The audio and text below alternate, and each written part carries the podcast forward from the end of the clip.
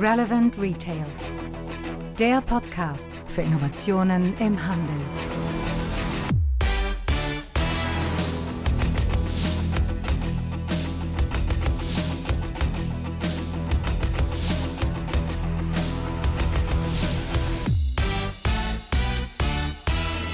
Und damit sind wir bei Folge 40 unseres Retail Innovation Radios. Mein Name ist Frank Rehme und ich versuche mehr Licht in den Innovationsdschungel des Handels zu bringen. Aber fangen wir an mit den Themen von heute. Was haben wir auf der Karte? Zuerst mal schauen wir uns an unter den News aus dem Handel. Globus zahlt jetzt mit dem Smartphone. PS Tuning wird auf einmal Datenprovider. Keine Sendung ohne News von der Metro. Dann gibt es Neues aus der Logistik und Neues aus dem Thema E-Food. Ja, neben den Terminen, die anstehen, gibt es auch nochmal Trends im Handel. Der Handel will ein eigenes Bezahlsystem auf die Beine stellen. Der Edeka hat einen neuen Campus gebaut und eine neue EHI-Studie steht zum Download bereit. Ja, und dann geht es um dieses tolle Thema, die Not der kleinen Händler, was eigentlich unser Schwerpunktthema heute ist. Und da gibt es nochmal einen interessanten Austausch mit Heike Scholz zu Kommentaren auf unserer Webseite. Ja, fangen wir an mit den News aus der Branche und zwar Globus kassiert mittlerweile per Smartphone. Und zwar haben die mit dem Partner Bluecode ein System auf die Beine gestellt. Bluecode ist ein österreichisches Startup, die in Österreich auch schon ziemlich gute Reichweite haben, obwohl die da nie drüber sprechen. Aber Bluecode hat eine Lösung gebaut, die wir irgendwie schon mal gehört haben, nämlich bezahlen über einen QR-Code. Der Vorteil liegt auf der Hand. Man hat keine NFC-Problematik. NFC, Near Field Communication, also per Funkchip bezahlen, kennen wir von den Kreditkarten mittlerweile schon sehr gut her aber bei iOS-Geräten von Apple noch nicht freigeschaltet, weil Apple natürlich mit seinem eigenen Bezahlsystem Apple Pay in Zukunft damit punkten will. So, ja, aber Bluecode. Bluecode ähm, ist jetzt zwölf Monate getestet worden und äh, nach dem Start werden mittlerweile schon einen halben Prozent des Umsatzes mit dieser App bezahlt. Ist nicht integriert derzeit in eine App des Händlers und damit für uns auch erstmal so eine proprietäre Lösung. Wir sehen das Ganze so ein bisschen skeptisch. Erstmal A, weil mobiles Bezahlen schon seit langem durch die ganze Branche kreist. Nicht wirklich gewollt ist von den Shoppern, denn die benutzen es nicht wirklich ausgiebig. Und als zweites dieses Thema der QR-Code-Bezahlung, wie wir sie eigentlich auch von Payback kennen, aber auch von Japital nicht wirklich angenommen wird und auch oft aufgrund der langen Antwortzeiten zu Verzögerungen im Bezahlprozess führt. Ja, man merkt, dass die Sau des mobilen Bezahlens momentan schon fast im Wochenrhythmus wieder durchs Dorf getragen wird. Seit zehn Jahren beschäftigt uns dieses Problem nur. Ich bin mal gespannt, was sich jetzt wirklich da durchsetzen wird. Aber egal, ich bringe es hier mal rüber. Jeder kann sich ja dann sein eigenes Bild machen. Kommen wir zum nächsten Thema. POS-Tuning. POS-Tuning kennen die wenigsten Leute. POS-Tuning ist eine Firma, die sich mit klassischen Warenordnungslösungen beschäftigt. Das sind die berühmten Vorschubsysteme, die dafür sorgen, dass wir in den Regalen immer ein schönes Facing haben, Dahinter stecken kleine federgetriebene Vorschieber, die immer dafür sorgen, dass die Zigarettenschachteln, Maggi-Päckchen oder was auch immer schön vorne an die Regalfront gedrückt werden. So, und diese Firma hat schon im Metro Future Store vor acht Jahren die ersten Experimente gehabt, diese Vorschubsysteme zu elektrifizieren, um zu erkennen, wie viele Artikel sind denn überhaupt noch in äh, dem Bestand. Und damit sprechen die natürlich ein großes Thema an im Handel, nämlich dieses Thema Out of Shelf. Out of Shelf, ich habe zu wenig Ware im Regal, ist das größte Risiko momentan im Handel. Man sagt eine offizielle Zahl von 4% der Artikel sind nicht im Regal. Das heißt, der Kunde steht mit einem vollen Portemonnaie vor einem leeren Regal und das ist natürlich ein Riesenproblem für den Handel, wenn der Kunde Geld ausgeben will und wir die Ware nicht da haben. Ja, und dem haben die den Kampf angesagt. Die haben nämlich sogenannte Stock Beacons entwickelt, wo an den Vorschubsystemen kleine Beacons dran sind, die exakt erkennen, wie viele Artikel noch im Regal sind und dementsprechend auch eine Übersicht über die Warenbestände generieren. So, das ist natürlich eine Sache, die hochinteressant ist für den Handel und deshalb haben die auch die Firma Nealto gegründet. Wir stecken den Link dazu hier in die Show Notes. Und Nealto ist ein Unternehmen, das die Daten, die dann generiert werden, dem Handel natürlich gegen Bezahlung zur Verfügung stellt. Aber ein wichtiger Punkt dabei ist auch, dass äh, das darüber hinaus die Grundlage für kassenloses Bezahlen sei. Wir erinnern uns an Amazon Go. Wir hatten ja in unserer letzten Podcast-Folge über dieses Thema kassenlose Stores gesprochen, dass man ja irgendwie rauskriegen muss, wer hat was wann aus dem Regal genommen. Und genau diese Stockbeacon sind die Grundlage dafür. Wurden entwickelt mit äh, dem Fraunhofer in dem großen Projekt Lemgo Digital. Ja, POS Tuning hat ja schon auf der Euroshop 2017 den kassenlosen Store vorgestellt. Ich verlinke hier nochmal in den Show Notes unser Video dazu, das wir in unserem YouTube-Kanal haben. Dann kann man sich das ganze Thema nochmal anschauen. Da sind die ersten Versionen von diesem Stock Beacon zu sehen gewesen. Und dann gehen wir zum nächsten Thema über. News von der Metro. Einst Deutschlands größter Handelskonzern, der internationalste Händler der Welt gewesen mit über 33 Ländern. Die Aktie wieder sehr stark im Abwärtstrend. Und das schaut sich der neue Teilhaber Daniel Kretinski ja mit Sicherheit nicht mehr lange an. Also der hat ja die Beteiligung an der Metro mit 10,91 Prozent der Stimmen mittlerweile bekommen. Und äh, der hat die Beteiligung sicherlich nicht erworben, um den freien Fall im eigenen Portemonnaie zu spüren.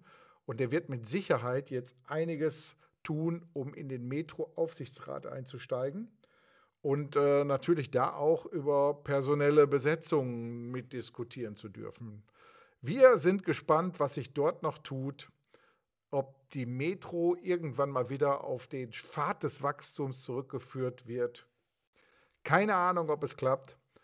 Aber wir drücken alle Daumen, denn das Unternehmen und vor allen Dingen auch die Mitarbeiter in dem Unternehmen haben es richtig verdient. Ja, ein ganz großes Alarmsignal hat uns auf vielen, vielen Kanälen mittlerweile erreicht. Und zwar die Logistiker warnen vor leeren Läden. Ein großes Problem ist das Wachstum momentan. Nicht nur vom E-Commerce, sondern generell von vielen Logistikdienstleistungen und was fehlt, ist eigentlich Personal. Die Arbeitsbedingungen sind nicht wirklich verlockend. Und äh, das müsste eigentlich dazu führen, dass am Gehalt mal was gemacht wird. Und der Spediteur Hubertus Kobanus hat äh, mal zur Diskussion gestellt, dass normalerweise so ein Brummifahrer 5000 Euro pro Monat verdienen müsste. Der Durchschnittslohn aber eigentlich nur bei der Hälfte liegt. Im letzten Jahr waren ja schon große Probleme im Weihnachtsgeschäft mit der Logistik aufgetreten. Wir haben gesehen, hier speziell in der Region Rhein-Niederrhein, wo wir hier unterwegs sind, dass äh, auf einmal Briefe liegen geblieben sind, weil das ganze Personal in Richtung Pakete verschoben wurde und die ganze Weihnachtspost eigentlich erst nach Weihnachten geliefert wurde. Da war die Logistik schon wirklich an ihrer Grenze angekommen und für dieses Jahr ist unsere persönliche Prognose, wird da noch einiges an Schärfe zukommen. Und die Prognosen zeigen das auch. Äh, DHL rechnet an einzelnen Tagen mit über 11 Millionen Paketsendungen. Hermes und DPD erwarten an Spitzentagen jeweils 2 Millionen Pakete. Und man will sich natürlich personell dann auch aufstocken. Die Post DHL rechnet mit 10.000 Aushilfen, die gebraucht werden. Hermes mit 6300 und DPED mit 4000. Aber dieses Personal wächst natürlich nicht auf den Bäumen und das weiß auch die Logistikbranche. Und wir werden in diesem Jahr, ist unsere Prognose, habe ich gerade schon mal gesagt, sicherlich ganz, ganz große Engpässe in dem Bereich der Lieferservices bekommen. Unser Tipp an der Stelle, Weihnachtsgeschenke frühzeitig bestellen, wenn es denn unbedingt online eingekauft werden muss.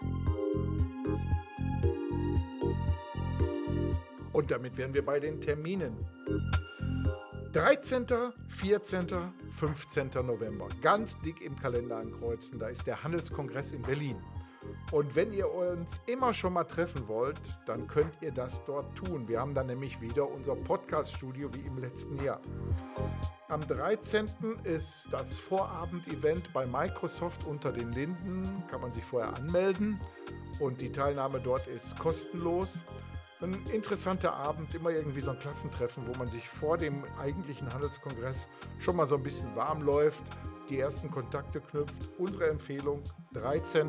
abends um 18 Uhr unter den Linden in der Hauptstadtrepräsentanz von Microsoft. Ja, und am 14. 15.11. sind wir mit unserem Podcast-Studio auf dem Handelskongress. Wir freuen uns über interessante Gespräche. Dort gibt es auch viele von den White Papern, die wir in unserer Download-Area haben, auch ausgedruckt zum Mitnehmen. Kommt einfach vorbei. Wir freuen uns auf euch.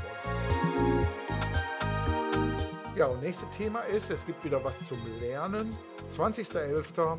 in Langenfeld in der Whitebox des Future City Projektes gibt es wieder dieses Seminar Digitale Technologien am POS von unserer Heike Scholz. Wir freuen uns auf Anmeldungen. Es sind noch wenige Restplätze frei.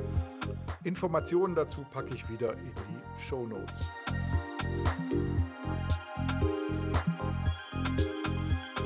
Und damit kommen wir zu den Trends im Handel.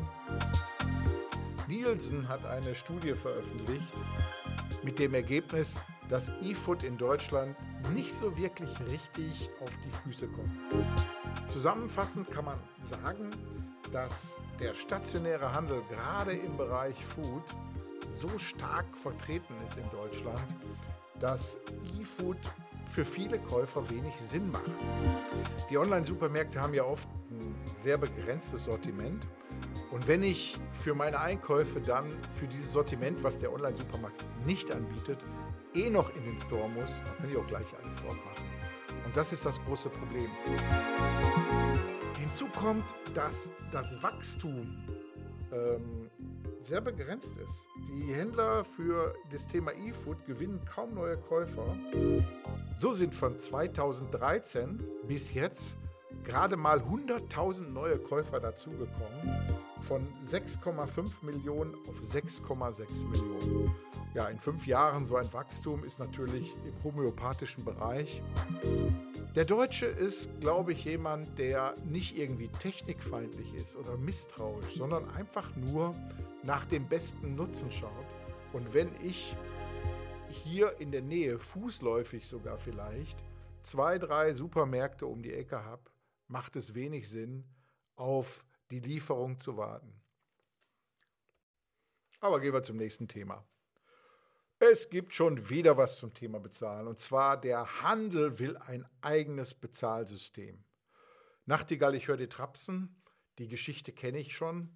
Vor acht Jahren, neun Jahren, ich weiß gar nicht mehr, wie lange es genau her ist, hat die GS1 Germany das sogenannte Mobile Advisory Board Germany gegründet, in dem dieses ganze Thema Handybezahlen standardisiert werden sollte. Und da gab es schon so eine Initiative, wo man sich ausgehend von einem amerikanischen Vorbild schon zusammenschließen wollte, denn man hat gemerkt, dass Bezahlen ganz viel mit Daten zu tun hat und die wollte man nicht unbedingt den großen Unternehmen aus Silicon Valley überlassen. Ja, was ist denn passiert in der Zeit? Also erstmal schauen wir über den großen Teich. In Amerika haben die Händler sich das Gleiche gedacht. Da gab es etwas, das hieß Merchant Customer Exchange, kurz MCX oder auch unter dem Namen Current C bekannt. Da haben sich so Händler wie 7-Eleven, Best Buy, CVS, Loaf, Sears, Target und Walmart zusammengetan um mit einer QR-Code-Technologie ein System auf die Beine zu stellen, das als White Label in der eigenen Handels-App integriert werden konnte. Leider ist aus dem ganzen Thema nichts geworden, denn im Mai 2016 wurde dieses ganze Thema für beendet erklärt. So, jetzt geht der Handel bei uns wieder los und will dieses Thema, was eigentlich Sinn macht, wieder beleuchten. Und Rewe und Edeka wollen unter dem Aspekt des Instant Payment, das jetzt möglich ist, also dass Bezahlungen in Echtzeit auf einmal auf dem Konto des Händlers sind. Unter diesem Aspekt will man jetzt loslaufen und schauen, ob man jetzt ein eigenes Handy-Bezahlsystem auf die Beine stellt. Es kommt spät. Ich glaube, da sind die Claims schon recht gut abgesteckt. Google mit seiner Wallet und Apple Pay kommt ja jetzt auch. Und ich glaube, den Kunden da umzuerziehen, wird schwierig werden. Aber mit dem Thema Bezahlen, Bezahlsysteme haben sich ja nicht nur unsere Banken schwer getan, sondern generell auch der Handel hat lange gewartet, da innovativ vorzupreschen. Wir schauen mal nach vorne, was das Ganze ergibt. Die Sau, die da durchs Dorf getrieben wird, ist mal wieder sehr stark am Quieken und äh, es wird spannend, da sind wir überzeugt. Gucken wir uns mal wieder ein bisschen in die Innovationswelt um. Was passiert im Startup-Bereich? Ja, Edeka will Startups an einen Campus binden. Ich war ja erst richtig erstaunt, als ich davon gehört habe. Aber als ich dann weiter nachgelesen habe und recherchiert habe, bin ich dazu gekommen, dass es sich so ein bisschen auch um eine kleine Ente handelt. Es ist nämlich nicht so, dass die einen eigenen Accelerator oder einen Inkubator in Berlin auf die Beine stellen, sondern die haben dort einen Coworking Space gegründet. Ja, der sogenannte Foodtech Campus ist im Stadtteil Moabit und äh, er soll Bürofläche für Startups zur Verfügung stellen. Die können sich dort Expertenrat einholen in einem angeschlossenen Küchenstudio, äh, kochen und dieses auch dann für Fotoshootings nutzen. Ja, leider ist das eine Geschichte, wofür die Startups natürlich auch bezahlen sollen für eine einfache Mitgliedschaft für 50 Euro pro Monat fällig. Und wenn man so ein Teambüro braucht, geht es ab 1900 Euro pro Monat los. Also ist nicht so, dass man in Startup rein investiert, sondern man verdient an Startups in dem Fall sogar noch Geld und hofft, dass die die Ideen mitbringen, die dann dafür sorgen, dass das eigene Handelsformat nach vorne geht. Leute, so funktioniert es nicht. Also ich muss wirklich sagen, was ist denen da bloß eingefallen? Ich schlage die beiden Hände über dem Kopf zusammen. Das hat doch nichts mit einer Innovationskultur zu tun, sondern das ist etwas, wo man hofft, dass man mit einer Alibi-Funktionalität irgendwie Leute dazu gewinnt, sein eigenes Unternehmen nach vorne zu bringen. Halbherzige Aktionen haben noch nie was gebracht und man sieht das auch an der Plattform Foodstarter von Edeka, für Startups eigentlich da ist, sodass im Konzern die Kaufleute sehen können, was es an neue Innovationen gibt. Leider hat es aber noch kein Startup äh, zu einer zentralen Listung bei den Händlern geschafft. Und man sieht, dass sich die Edeka-Gruppe mit dem Thema ernsthafte Zukunftsgestaltung doch noch ein bisschen schwer. Mein kleiner Ruf nach Hamburg. Leute, lasst euch das nochmal durch den Kopf gehen. Das kann man machen. Was tut sich im Bereich der Studien? Es gibt eine neue Studie Smart Store, hergestellt vom EAI und von Microsoft zusammen. Der Studie liegt eine Befragung von 44 IT-Entscheidern zugrunde und da geht es um das Thema, wie kann man mit IoT-Lösungen Innovation in den Point of Sale bringen. Wir verlinken hier den EAI-Shop Dort kann man sich die kostenlos herunterladen. Ja, das war es mal an News und an Trends aus dem Handel. Kommen wir nun zu unserem Kernthema. Und zwar die Not der kleinen Händler. Ja, was ist passiert? Wir haben in einem Beitrag bei uns auf Zukunft des Einkaufens, den ich hier auch verlinke in den Shownotes, die Zahlen von der Herbstpressekonferenz des Handelsverbands veröffentlicht. Und da kam ganz stark heraus, dass die Innenstadtlagen und dort besonders die kleinen Händler bis zehn Mitarbeitern sehr stark unter Druck kommen. Am Ende des Artikels haben wir dann gefragt, wie kommt es eigentlich, dass jetzt nicht alle Infoveranstaltungen, die für die Händler zur Verfügung gestellt werden, nicht bis zum Bersten gefüllt sind. Warum springt die Anzahl unserer Newsletter-Abonnenten und die Zugriffe auf unsere Webseite nicht rapid in die Höhe? Weil wir uns ja genau mit solchen Themen beschäftigen. Und da haben wir die Frage gestellt, was ist eigentlich der Grund, dass so viele Händler so stark ignorieren, sich mit Zukunft zu beschäftigen und genau diese richtigen Maßnahmen für sich zu identifizieren, wie man seine eigene Zukunft gestalten kann. Wir sind in vielen Städten unterwegs und beschäftigen uns genau mit dem Thema und wundern uns immer, dass die Infoveranstaltungen so schlecht besucht werden. Ich habe mittlerweile so eine eigene These aufgestellt, dass dieses Thema Arbeiten an Zukunft und Unternehmertum sehr häufig nicht besonders stark ausgeprägt ist. Ich höre ziemlich oft Resignation, da kommt was auf uns zu. Ich sage dann immer, da kommt nicht was auf uns zu, sondern da fährt was vor uns weg. Und wenn wir nicht schnell genug aufspringen, haben wir den Anschluss verloren. Und viele haben nicht verstanden, dass Zukunft und Zukunftsgestaltung ein Ergebnis von dem jetzigen Handeln ist und nicht etwas, was von außen übergestülpt wird. Und Zukunft ist nun mal kein Singular, sondern ein Plural. Es gibt mehrere Zukünfte und man kann sich natürlich selbst aussuchen, welche Zukunft man für sein Format entwickeln will. Und ich sehe häufig, dass durch ja schon fast eine Ratlosigkeit oder auch eine, eine Erstarrungshaltung eine absolute Passivität auf einmal entsteht. Und die zeigt sich auch in vielen Kommentaren auf unsere Frage, wie sich unsere Leser erklären, dass das nicht funktioniert. Und dazu gehen wir jetzt mal in die Kommentare rein und schauen uns mal an, was dazu geschrieben wurde und besprechen dieses ganze Thema auch. Aber hören wir uns die Kommentare mal an. Michael schreibt, Warum kleine Händler nicht aktiv genug sind? Ja, das kann ich sagen. Sie haben schlicht und ergreifend nicht die Kraft dazu. In Geschäftsstraßen wie unserer Halber in Magdeburg-Sudenburg gibt es noch und zum Glück eine kleinteiligere und Inhaberfamilie geführte Struktur mit individuellen Angeboten, die meist nur zwischen ein bis fünf Mitarbeitern haben. Das schaffen die nicht. Es ist schon viel gekonnt, wenn die Rahmenbedingungen verbessert werden. Ja, Heike, der Kommentar von Michael, was sagen wir denn dazu? Ja, ich kann das gut nachvollziehen, dass äh, kleine Einzelhändler sich so ein bisschen überfordert fühlen im Moment. Er sagt ja sehr klar, es liege daran, dass die Ressourcen einfach fehlen bei den kleineren Händlern und dass sich erst etwas ändern würde, wenn sich die Rahmenbedingungen ändern. Das ist wieder so ein bisschen, äh, die Probleme sind von außen gekommen, dann sollen sie auch von außen gelöst werden. Und ich denke, das ist zu kurz gesprungen, weil jeder Unternehmer muss sich darum kümmern, wie die Zukunft seines Unternehmens in den nächsten zwei, drei, fünf Jahren aussieht. Und da kann man sich nicht hinsetzen und sagen, ich habe jetzt für die Zukunft mein, meines Unternehmens keine Ressourcen. Es geht einfach nicht, es muss gehen. Die Maus beißt da leider keinen Faden ab. Ja, dieses Thema Zukunftsfähigkeit haben ja nicht nur die Händler, sondern das ist ja, zieht sich ja durch alle Branchen, erst recht die, die durch die Digitalisierung betroffen sind. Und äh, jeder andere muss natürlich auch an seiner Zukunft arbeiten und das geht am Handel nicht vorbei.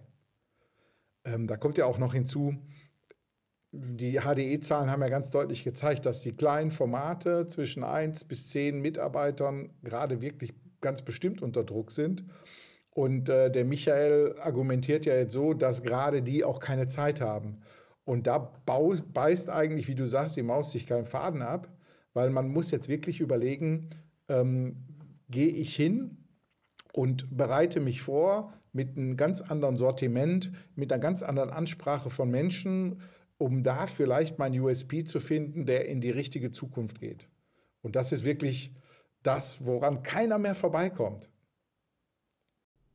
Das ist, das ist genau das gut, dass du das sagst. Es geht nämlich nicht immer gleich um Digitalisierung. Natürlich geht es auch darum, möglichst ähm, Effizienzsteigerungen, Produktivitätssteigerungen, Kostenersparnis durch Digitalisierung natürlich auch für sich und sein Unternehmen zu nutzen. Das ist das eine. Das andere ist aber einfach, dass kleine Händler insbesondere, die ein Standardsortiment mit Standardprodukten haben, die es wirklich überall gibt und die es auch überall online gibt, die werden es nicht schaffen, wenn sie es nicht hinbekommen, in irgendeiner Form so einzigartig zu sein, dass die Menschen einen Grund haben, zu ihnen zu kommen. Ja, und ähm, ein großes Zeichen ist ja auch, dass die Digitalisierung ja auch komplett neue Chancen auf einmal bietet. Aber dafür muss man sich informieren, wenn man da bisher noch nicht unterwegs war. Und genau das ist das, was ich eigentlich ähm, da in meinem Artikel schreiben wollte. Wir müssten eigentlich von unseren äh, Newsletter-Zahlen äh, rasant in die Höhe gehen, weil wir stellen ja genau diese Informationen sogar kostenfrei zur Verfügung und da muss man noch nicht mal seinen Laden verlassen, sondern braucht einfach nur ins Web zu gehen und kann sich dann da informieren. Äh, hat nicht immer damit zu tun, dass man irgendwo Seminare besuchen muss oder so, sondern die ersten Schritte sind ja die, dass man sich genau für seine Zukunft interessieren muss. Ne? Absolut richtig. Und wir beide sind ja auch häufig regional, lokal vor Ort auf Veranstaltungen für Händlerschaft, äh, wirklich in den Städten, in, in den äh, Regionen. Und da wundert man sich auch, dass man dann eigentlich hört, ja, eigentlich haben wir bei uns 200 bis 300 Händler und abends in der Veranstaltung sitzen dann 15, 18, 20.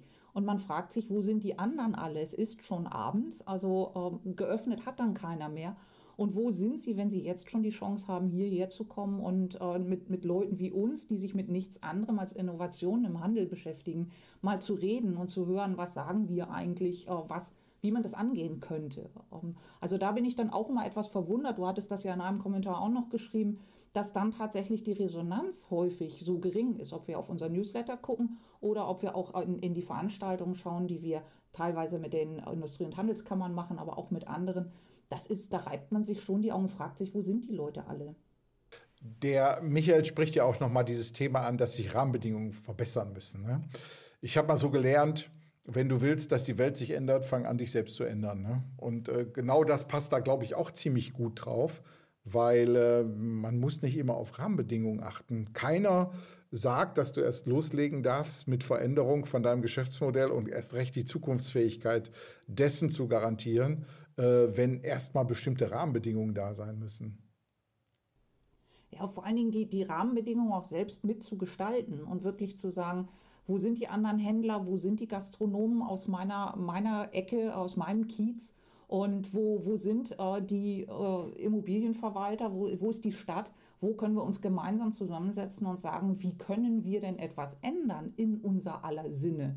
Denn eigentlich sollten alle am gleichen Strang ziehen und aufhören, sich als gegenseitig als Konkurrenten zu betrachten, sondern es geht darum, dass man eine attraktive Innenstadt, eine attraktive Einkaufsmeile hat, wo die Menschen gerne hinkommen und ihre Freizeit verbringen.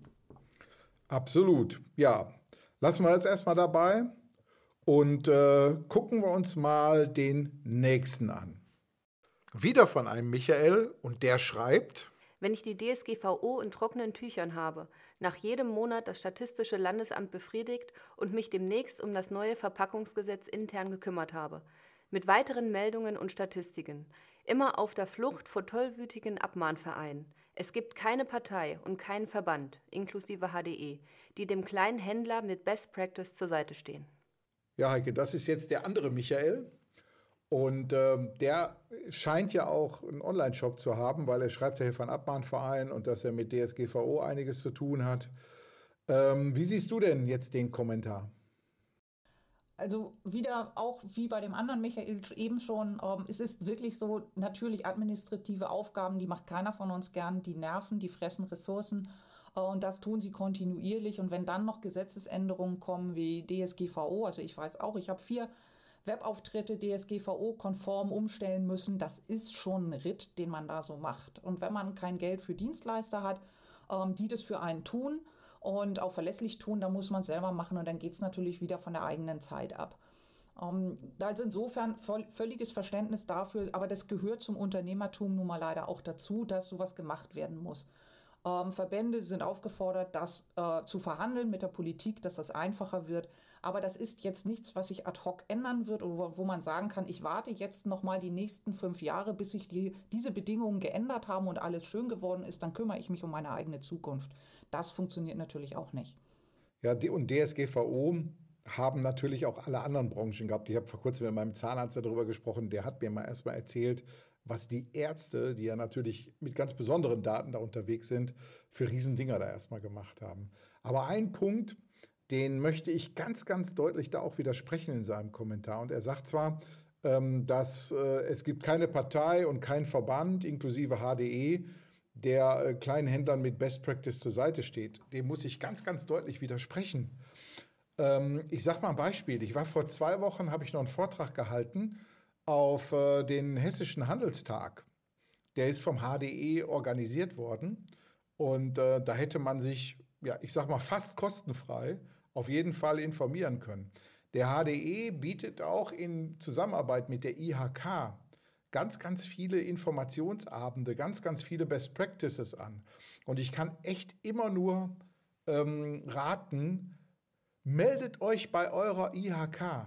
Wir schimpfen zwar alle immer über diese Zwangsmitgliedschaft. Ich bin ja auch IHK-Zwangsmitglied.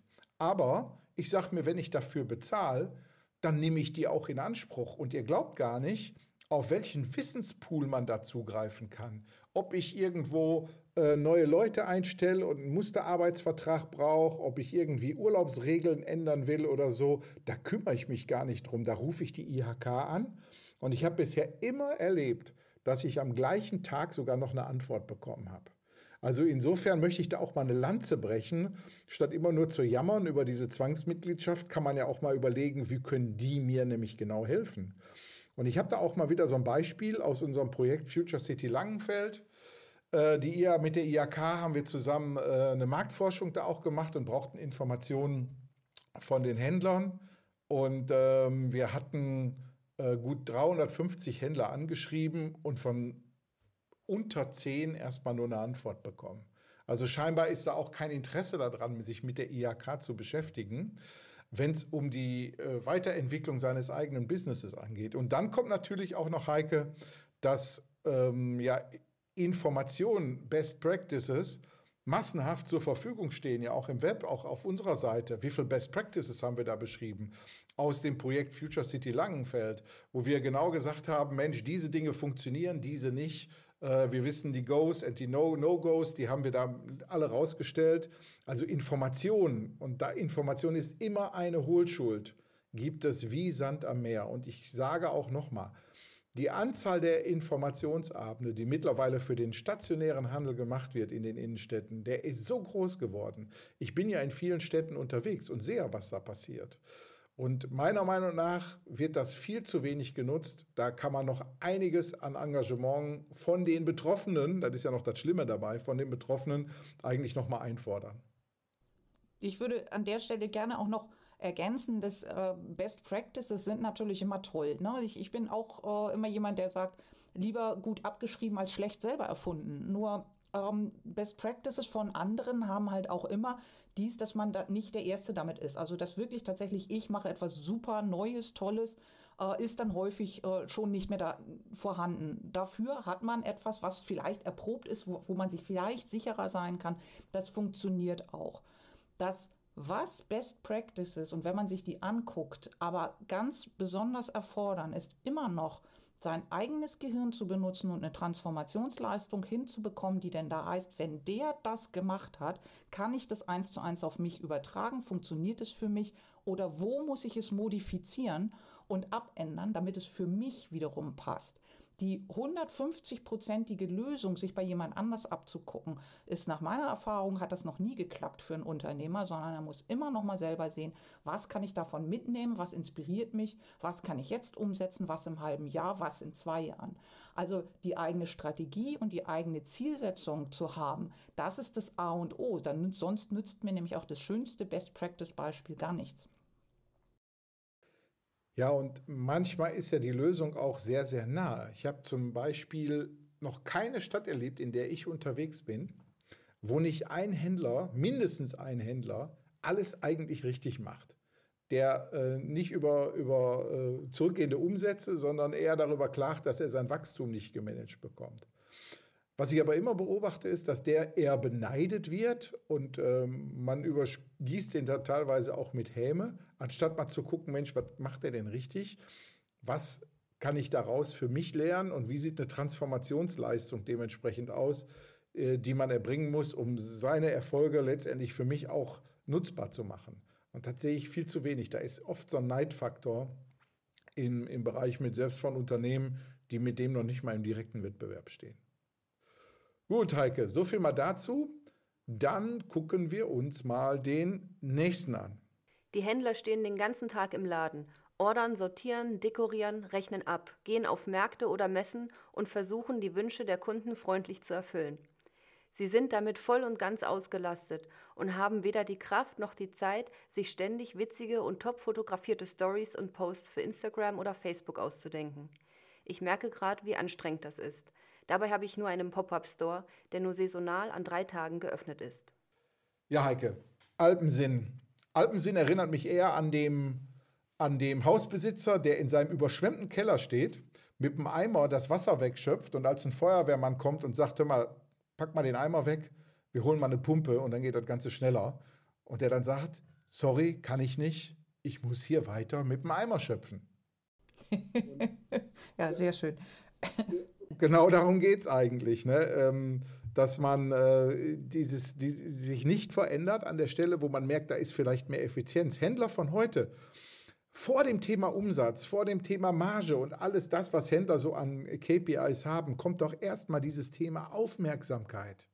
In dieser ganzen Unmenge von äh, Nachrichten, die die Menschen jeden Tag bekommen da draußen, muss ich erstmal auf den Radarschirm der Menschen kommen. Und dafür muss ich natürlich da sein, wo die Menschen sind. Und das sind zweifelsohne heute in jedem Fall auch soziale Medien, oder? Ja, absolut. Also wer, wer eine Zielgruppe hat, die heute nicht auf Facebook, Instagram oder äh, arrondierenden Plattformen wie Snapchat oder so unterwegs sind, das gibt es, glaube ich, nicht mehr. Wir haben ähm, 90 Prozent äh, der Deutschen sind online und äh, die meisten sind auch auf Social-Media-Kanälen. Und wer sich jetzt entscheidet und sagt, ich möchte dort gesehen werden, ich möchte dort sichtbar sein, ich möchte dort stattfinden, wo die Menschen ja sind, wo sie sich aufhalten, wo sie wirklich äh, am Tag viele Stunden verbringen, äh, da möchte ich sein und dort möchte ich, möchte ich von ihnen wahrgenommen und wohlwollend wahrgenommen werden, der muss eben auf Social Media Plattformen gehen.